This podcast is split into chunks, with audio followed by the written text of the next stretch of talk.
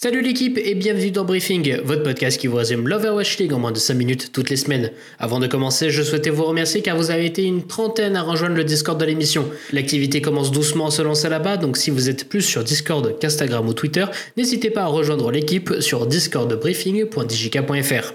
Cette semaine, plein de nouvelles concernant le reste de cette saison 3, je vous dis tout après le générique.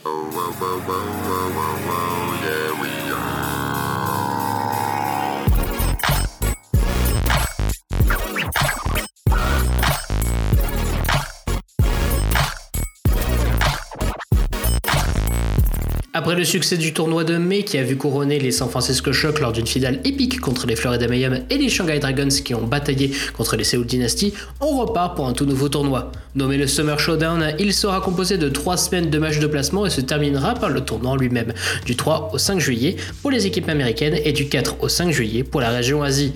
Par rapport au mêlé, le format change légèrement. En effet, les équipes américaines feront chacune 3 matchs de placement, tandis que celles de la région Asie en feront 4.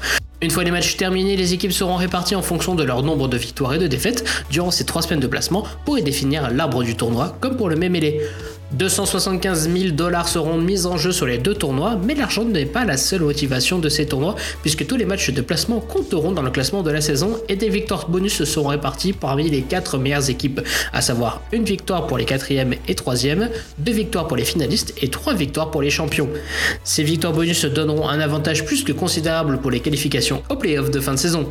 En parlant de ces derniers, nous n'avons pas encore d'informations sur leur organisation. Ce qui est sûr, c'est qu'un dernier tournoi suivra le Summer Showdown et précédera les playoffs. Une dernière occasion pour les équipes du milieu de classement général de tirer leur épingle du jeu. Nous sommes en tout cas très contents que ce format soit reconduit. Il a créé beaucoup de surprises et a vraiment redonné de l'engouement à la compétition. Reste à voir comment les playoffs vont être négociés. Évidemment, nous restons à l'affût pour vous partager la moindre information dès que nous en aurons. La Ligue n'a décidément pas fini de nous rendre fous avec le Hero Pool, puisque le format restrictif sera appliqué à partir de ce week-end non plus sur une, mais deux semaines de compétition. Blizzard a profité de cette pause compétitive pour revoir ses plans concernant la restriction de héros en proposant l'abandon pur et simple de la fonctionnalité pour les joueurs occasionnels, mais pas pour les matchs compétitifs. Un abandon dû au fait que les parties du mode laboratoire en jeu s'avèrent être un meilleur moyen d'avoir des feedbacks pour les développeurs, contrairement au Hero Pool, afin d'équilibrer le jeu. On retient cependant que durant les matchs d'exhibition des teams asiatiques de la scène T2, à l'occasion de l'anniversaire du jeu, Blizzard Esports a testé une session de Heroban avant et pendant le match où chaque équipe rendait injouable un support, de DPS et un tank de l'équipe adverse. Un format très intéressant à suivre d'un point de vue stratégie et inside des équipes puisque les micros des coachs et des joueurs étaient diffusés mais qui ralentissaient à mon sens le déroulé du match. Peut-être que nous aurons droit au tant attendu Heroban la saison prochaine en nouvelle, qui sait? Et vous, vous avez regardé ces matchs? Qu'avez-vous pensé de cette nouvelle formule de leur section Dites-moi tout en commentaire.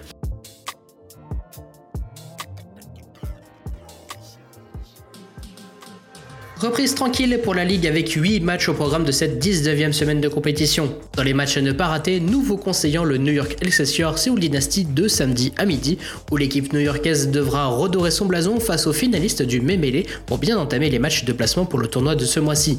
Beaucoup d'espoirs ont été placés aussi dans le parcours des paris éternels. Alors que leur Mémélé s'est terminé en quart de finale, les Parisiens affronteront de nouveau les Boston Uprising samedi à 21h. L'équipe qu'ils avaient choisie en 16e de finale sera le match d'échauffement pour se rassurer afin de préparer au mieux leurs deux prochains matchs où le coq français va se mesurer au San Francisco Shock, tenant du titre de champion de l'OWL, et les LA Valiant, l'équipe qui les ont éliminés sur 5 maps en quart de finale. On compte sur vous pour être sur overwatchleague.com pour supporter l'équipe française et collectionner vos tokens. Dernière recommandation avant de vous laisser, puisque une bataille pour le Canada se jouera dimanche à 23h avec un Vancouver Titans versus Toronto Defiant.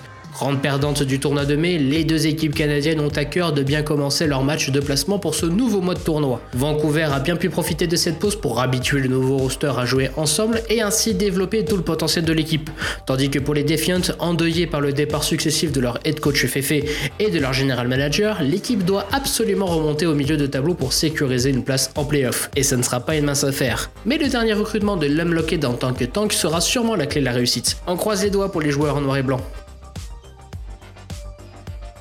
Et c'est la fin de votre émission hebdomadaire. Briefing OWL est votre émission sur l'actualité de l'Overwatch League tous les vendredis matins en audio et à 16h30 sur YouTube et IGTV. N'oubliez pas de vous abonner sur votre application de podcast préférée comme Apple Podcasts, Spotify, Deezer ou Podcast Addict pour recevoir les prochaines émissions.